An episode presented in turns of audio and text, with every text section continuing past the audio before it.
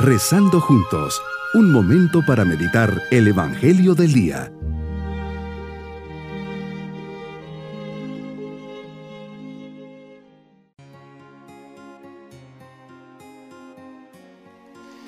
En este día jueves de la sexta semana del tiempo ordinario, les saludo especialmente esperando hayan descansado y estén ya preparados para este momento de oración y diálogo con el Señor.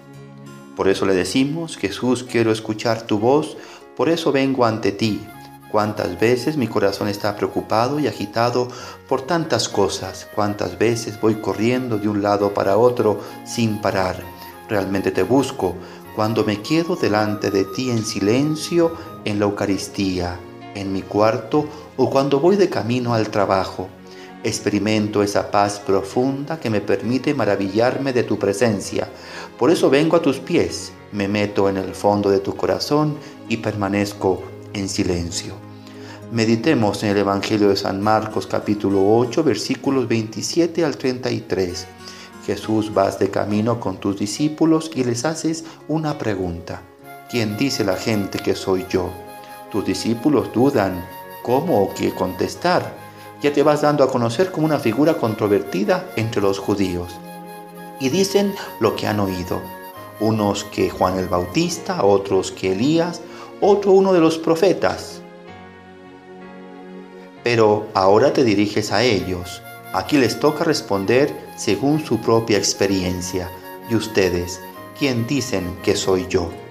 Pedro sale al paso y sin dudar te responde, tú eres el Mesías y continúas anunciándoles que tienes que padecer, ser condenado, ser ejecutado y resucitar al tercer día.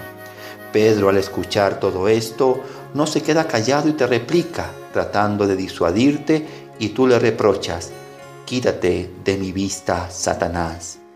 Para Pedro tus palabras son inaceptables, porque según los judíos el Mesías no podía morir de tal forma como lo afirmabas se entiende por eso la reacción de Pedro y tu contrarreacción, tanto que le llamas Satanás, porque el apóstol no ha entendido aún que debes obrar según un plan divino y no según las expectativas humanas.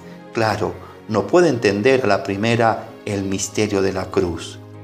Pedro, hombre fogoso, generoso, pero todavía muy racionalista, y tú coherente, claro en tu misión y decidido a reprender a quien antes te ha alabado. Señor, que seamos dóciles tratando de comprender que la cruz es el único camino de salvación, que seamos realistas, todo hombre, cristiano o no, tiene que cargar con su pesada cruz. La gran diferencia es que nosotros la cargamos contigo y ayudados por ti. Jesús, me preguntas en este momento, ¿quién dices tú que soy yo? ¿Cuál será mi respuesta? Debo de dejarme tocar personalmente por esta pregunta. ¿Quién soy yo de verdad para ti? Jesús, no deseas una respuesta apresurada y reflexiva de protocolo. Debo dar una respuesta coherente, madura, serena y comprometida, que nazca de la sinceridad de mi corazón. Quedamos atónitos, casi escandalizados. ¿Cómo puede Dios curar nuestras enfermedades físicas y espirituales? ¿Resolver todos los males y problemas del mundo si se deja capturar, torturar, condenar y clavar en una cruz? La respuesta es clara. La debemos acoger profundamente dentro de nosotros. Dios es amor que da la vida y llega la resurrección por medio de la humillación y de la muerte en cruz. Así me queda claro que para responder adecuadamente debo conocerte real, crucificado, que te haces donación desde Belén hasta el Gólgota, resucitado, vencedor del pecado y de la muerte. Mi propósito en este día es proclamar públicamente que eres el Mesías, el Hijo de Dios vivo, y aceptar que hay un camino de cruz que todos tenemos que llevar, pues será el camino que nos lleve a la resurrección. Mis queridos niños, hoy Jesús pregunta a sus discípulos quién es Él para ellos. Pedro responde rápidamente, tú eres el Mesías, el Hijo de Dios vivo. Luego Jesús le revela que va a tener que sufrir y Pedro no lo acepta. Jesús lo reprende, pues no piensa como Dios piensa. Pidámosle a Jesús la gracia de aceptarlo siempre como Dios en nuestras vidas, aunque en ocasiones nos muestre un camino que no nos gusta. Y nos vamos con la bendición del Señor.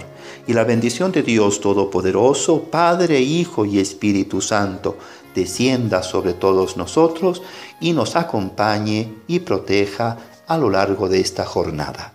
Un bonito día.